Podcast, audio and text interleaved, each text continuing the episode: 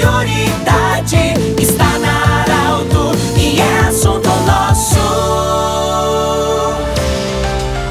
boa tarde, ouvintes Arauto. Nós estamos nesta quarta-feira iniciando o assunto nosso, sempre para a Unimed e também para a Danutri Nutrição Especializada. Hoje nós estamos recebendo a Rosana Moura, ela que é diretora da SIC, Administração e Serviços Integrados para Condomínios. Rosana, bem-vinda. Numa conversa preliminar que a gente teve com você, eu fiquei surpreso com essa assessoria. Ela é nova, né? Chegando aí para auxiliar no comando, digamos assim, na administração de condomínios. A gente sempre pensa, bom, tem uma assembleia no condomínio, elege um, alguém para comandar. Ah, fulano tem mais tempo, fulano tem menos tempo, ou eu me disponibilizei mas há toda uma responsabilidade legal por trás de quem vai comandar o condomínio.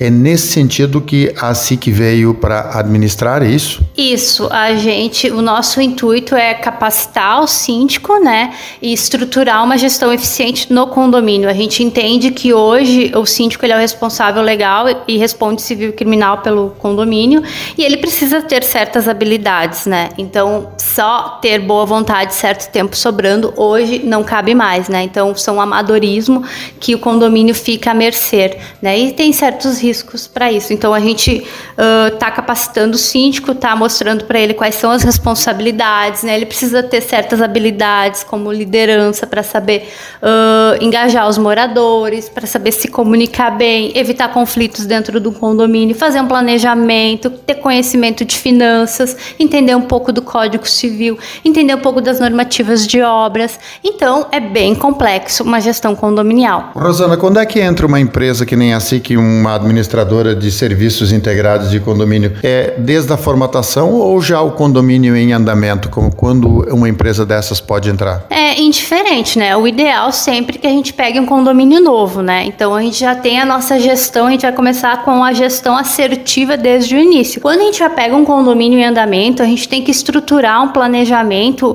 né, para verificar quais são as necessidades daquele condomínio, quais são as prioridades para ser trabalhada e criar um planejamento, né, um pouco diferente, né? Então tu vai ver quais são as carências dele, tu vai ver qual é o cenário e tu vai através disso fazer um planejamento, estruturar uma gestão voltada para as necessidades desse condomínio. Quando pega um condomínio novo, tu já vai começar desde a manutenção preventiva e não a corretiva, tu já vai começar com os procedimentos certos e corretos. Muda alguma coisa, por exemplo, se nós falarmos de condomínios que têm prédios horizontais e verticais, ou seja, caso vocês chamam nessa é a linguagem vertical, horizontal. É, na verdade são casas e edifícios, né? Muda alguma coisa? Não, o procedimento é o mesmo, né? As pessoas são a mesma, a legislação é a mesma, né? Os procedimentos internos, então não não muda nada, né? É só um edifício um horizontal e o outro é vertical. Agora, tem, tem a questão também, é, por exemplo, de normas internas, cada uh, condomínio tem as suas normas e tem a legislação. É, a importância de um condomínio ter a documentação em dia, por exemplo, as atas, essas coisas, as assembleias, tudo registrado, a importância disso. É, o que que acontece? A gente tem a lei, né, e a gente tem a convenção e o regimento interno. A convenção é o registro de normas e direitos dentro do condomínio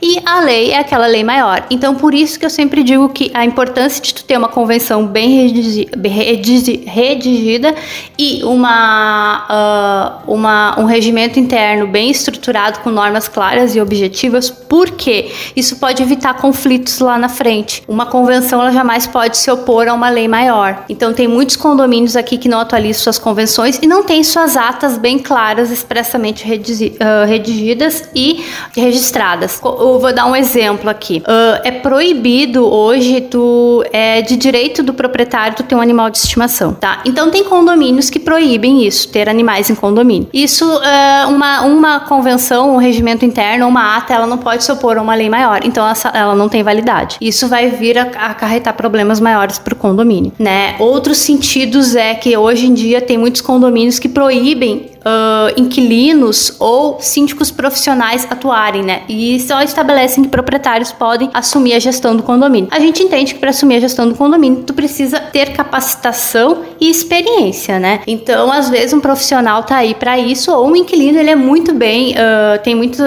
conhecimentos e o condomínio ele não abre esse espaço. Nesse sentido, Rosana, vocês também têm toda uma experiência e inclusive estão habilitados a uma pessoa que talvez é, tenha o tempo disponível, mas não se sente capacitado. Nesse momento, vocês também podem ser parceiros para, além de capacitar essa pessoa, também orientá-la a ela fazer o correto e não ter problemas. Sim, esse é o nosso intuito. A nossa gestão ela é mais focada, né, e aliada ao síndico, né? Caso o condomínio opte por ter um síndico morador, a gente vai entrar com a capacitação e com o nosso todo o nosso conhecimento e a nossa experiência lado a lado a esse síndico, né? Porque a gente entende que uma gestão eficiente, ela é o resultado de comprometimento, responsabilidade, conhecimento, organização. Isso tudo, né, se o, se o síndico ele for um síndico atuante, isso aí, um síndico atuante, a gente vai dar respaldo e ferramentas para a gestão dele. Claro, o condomínio opte por um ter um síndico profissional, nós somos capacitados, nós temos o registro, né,